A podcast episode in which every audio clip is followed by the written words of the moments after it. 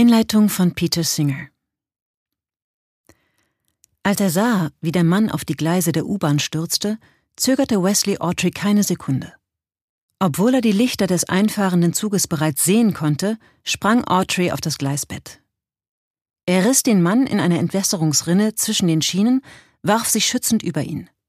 Der Zug donnerte über sie hinweg und hinterließ eine schmierige Ölspur auf Autrys Mütze. Für diese Tat erhielt er eine Einladung nach Washington zur alljährlichen Rede des Präsidenten zur Lage der Nation, und dieser lobte seinen Mut. Aber Autry spielte den Vorfall herunter. Ich habe nicht das Gefühl, dass ich etwas Spektakuläres getan habe. Ich habe einen Menschen in Not gesehen, der Hilfe brauchte. Ich habe bloß getan, was ich für richtig hielt. Und wenn ich dir nun sage, dass auch du ein Leben retten kannst, möglicherweise sogar viele Leben? Steht eine Flasche Wasser oder eine Dose Limonade neben dir auf dem Tisch? Solange du dafür Geld ausgibst, obwohl sauberes Wasser aus dem Wasserhahn fließt, hast du offensichtlich Geld für Dinge, die du nicht wirklich brauchst. Während gleichzeitig auf diesem Planeten 700 Millionen Menschen einen ganzen Tag mit weniger Geld auskommen müssen, als du für dieses eine Getränk ausgegeben hast. Diese Menschen können sich nicht einmal eine medizinische Gesundheitsversorgung leisten. Ihre Kinder können jederzeit an einer harmlosen und leicht heilbaren Krankheit wie Durchfall sterben. Du kannst ihnen helfen. Und dafür musst du dich nicht einmal vor einen Zug werfen. Seit mehr als 40 Jahren denke ich darüber nach, wie wir mit Hunger und Armut umgehen sollten. Was in diesem Buch steht, habe ich zuvor bereits Tausenden von Studierenden in meinen Seminaren oder in meinem Online-Kurs über effektives Spenden vorgestellt und in Zeitungen, Zeitschriften, einem TED-Talk, in Podcasts und Fernsehsendungen diskutiert. Infolgedessen musste ich immer wieder auf gut durchdachte Kritik reagieren. Die erste Ausgabe dieses Buches entfachte weitere Diskussionen und offenbarte neue Herausforderungen.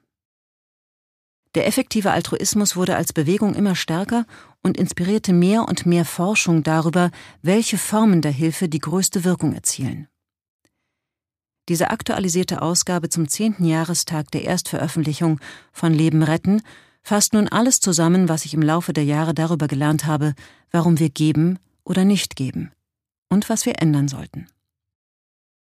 Wir leben in einer einzigartigen Zeit.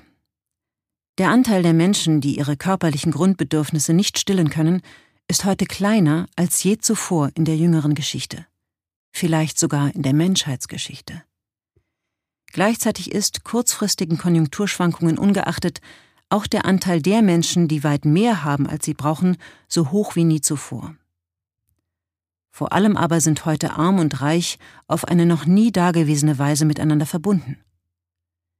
Berührende Bilder von Menschen, die ums Überleben kämpfen, werden in Echtzeit auf unsere Mobilgeräte übertragen.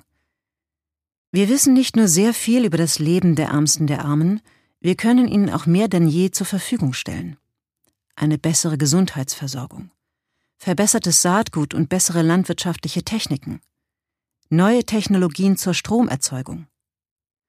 Noch erstaunlicher ist, dass wir ihnen durch direkte Kommunikation und offenen Zugang zu Informationen in einer Fülle, die das Angebot der größten Bibliotheken des Vor-Internet-Zeitalters weit in den Schatten stellt, die Möglichkeit geben können, in der weltweiten Gemeinschaft eine Rolle zu spielen. Wenn wir es nur schafften, ihnen dabei zu helfen, die Armut weit genug zu überwinden, dann wären sie endlich dazu in der Lage, diese Gelegenheit zu ergreifen, und zwar auf Dauer. Die Vereinten Nationen und ihre Mitgliedstaaten haben sich ein ehrgeiziges Ziel gesetzt. Die Beendigung extremer Armut bis 2030. Dafür bleiben jetzt nur noch elf Jahre. Eine Herausforderung. Aber wir haben schon beachtliche Fortschritte auf dem Weg dahin gemacht. 1960 starben nach Angaben des Kinderhilfswerks UNICEF 20 Millionen Kinder vor ihrem fünften Geburtstag. In der ersten Ausgabe dieses Buches 2009 konnte ich meinen Lesern mit Blick auf die damals neuesten mir verfügbaren Berechnungen die gute Nachricht überbringen, dass die Zahl der Todesfälle auf 9,7 Millionen gesunken war. Diese Jubiläumsedition kann das noch toppen. Laut neuestem Bericht sind 2017 5,4 Millionen Kinder unter fünf Jahren gestorben.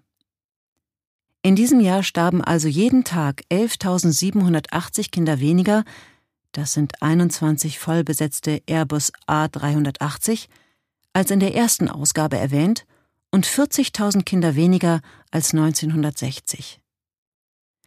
Große Impf- und Aufklärungskampagnen gegen Pocken, Masern und Malaria haben ihren Teil dazu beigetragen, dass die Sterblichkeit bei Kindern so stark zurückgegangen ist. Auch der wirtschaftliche Aufschwung in vielen Ländern hat dabei geholfen.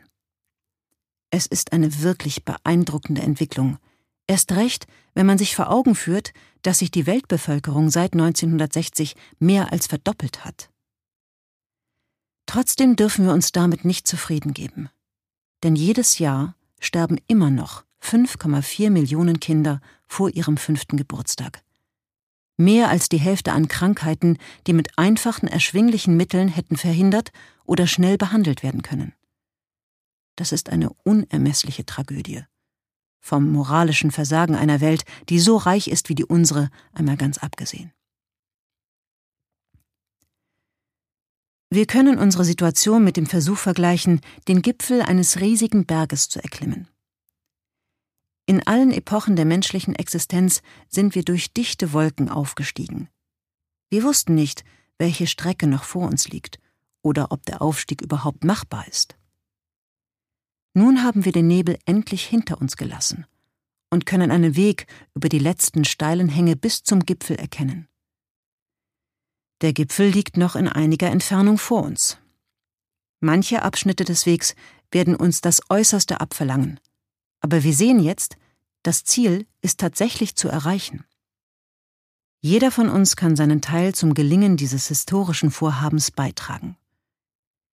In den vergangenen Jahren wurde über einige Personen berichtet, die sich mit großem Engagement und in aller Öffentlichkeit auf den Weg gemacht haben.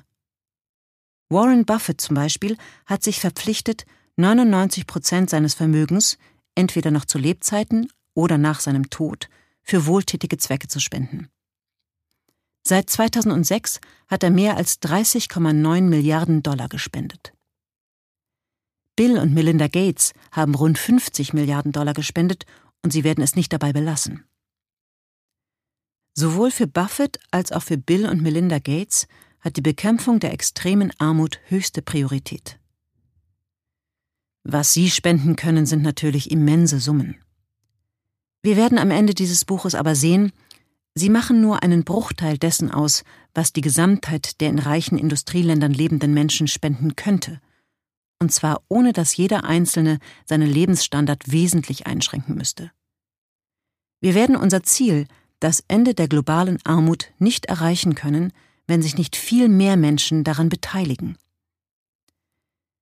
Deshalb ist es jetzt für jeden soweit, sich zu fragen, was kann ich tun, um zu helfen? Ich verfolge mit diesem Buch zwei Ziele, die in die gleiche Richtung gehen, aber vom Ansatz her verschieden sind. Das erste Ziel, ich möchte dich zum Nachdenken auffordern, über unsere Pflicht denjenigen gegenüber, die in extremer Armut gefangen sind.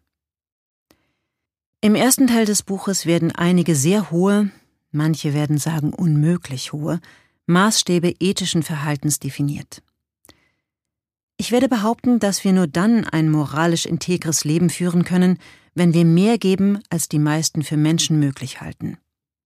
Das mag absurd klingen, aber die Begründung ist erstaunlich simpel.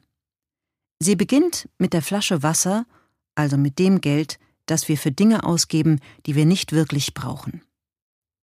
Wenn es so einfach ist, Menschen zu helfen, die ohne eigenes Zutun in Not geraten sind, und wir nicht helfen, läuft da nicht etwas verkehrt? Wenigstens das möchte ich mit dem Buch erreichen. Dich davon zu überzeugen, dass mit unseren gängigen Vorstellungen darüber, was ein gutes Leben ausmacht, etwas ganz und gar nicht in Ordnung ist. Das zweite Ziel dieses Buches Ich möchte dich dazu bewegen, freiwillig mehr von deinem Einkommen an Menschen in Armut zu spenden. Aber sei beruhigt. Mir ist klar, dass ich von den Höhenflügen einer theoretisch-philosophischen Diskussion Abstand nehmen muss, wenn ich herausfinden will, was konkret wir ändern müssen, um etwas zu bewirken. Ich werde mich schlicht mit den Gründen befassen, die wir oft gegen das Spenden äußern. Einige sind relativ überzeugend, andere weniger.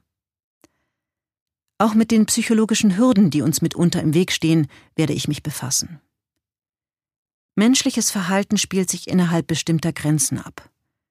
Das werde ich in meine Überlegungen einbeziehen, um dann zu zeigen, wie Einzelne einen Weg gefunden haben, diese Grenzen zu überwinden. Am Ende werde ich einen Spendenvorschlag machen, der den meisten Menschen keine großen Opfer abverlangt, sie dafür glücklicher und erfüllter macht als je zuvor. Dennoch, es gibt Gründe, warum vielen von uns der Gedanke schwerfällt, Menschen Geld zu geben, die uns fremd sind, die zudem in einem Land leben, in dem wir noch nie gewesen sind. Ich werde diese Gründe in diesem Buch untersuchen. Meine Hoffnung ist, dass du, wenn du es liest, alles im Gesamtbild betrachten kannst und darüber nachdenkst, was es bedeutet, moralisch integer in einer Welt zu leben, in der jedes Jahr 266.000 Kinder an Malaria sterben. Also an einer Krankheit, die sowohl vermeidbar als auch heilbar ist. In einer Welt, in der eine Million Frauen an einer Geburtsfistel leiden einer verheerenden, aber heilbaren Geburtsverletzung, welche die Frau inkontinent macht. In der vier von fünf blinde Menschen ohne großen finanziellen Aufwand vor der ihre Sehkraft zerstörenden Krankheit bewahrt oder mit einer kleinen Kataraktoperation geheilt werden könnten. Bitte denk an jemanden, den du liebst, und frag dich, wie viel du hergeben würdest, um diese Person vor einem Malariatod zu retten um ihr die Behandlung einer Geburtsverletzung zu ermöglichen, die sie zu einer sozial geächteten Person gemacht hat. Um ihr Augenlicht wiederherzustellen, wenn sie erblindet ist.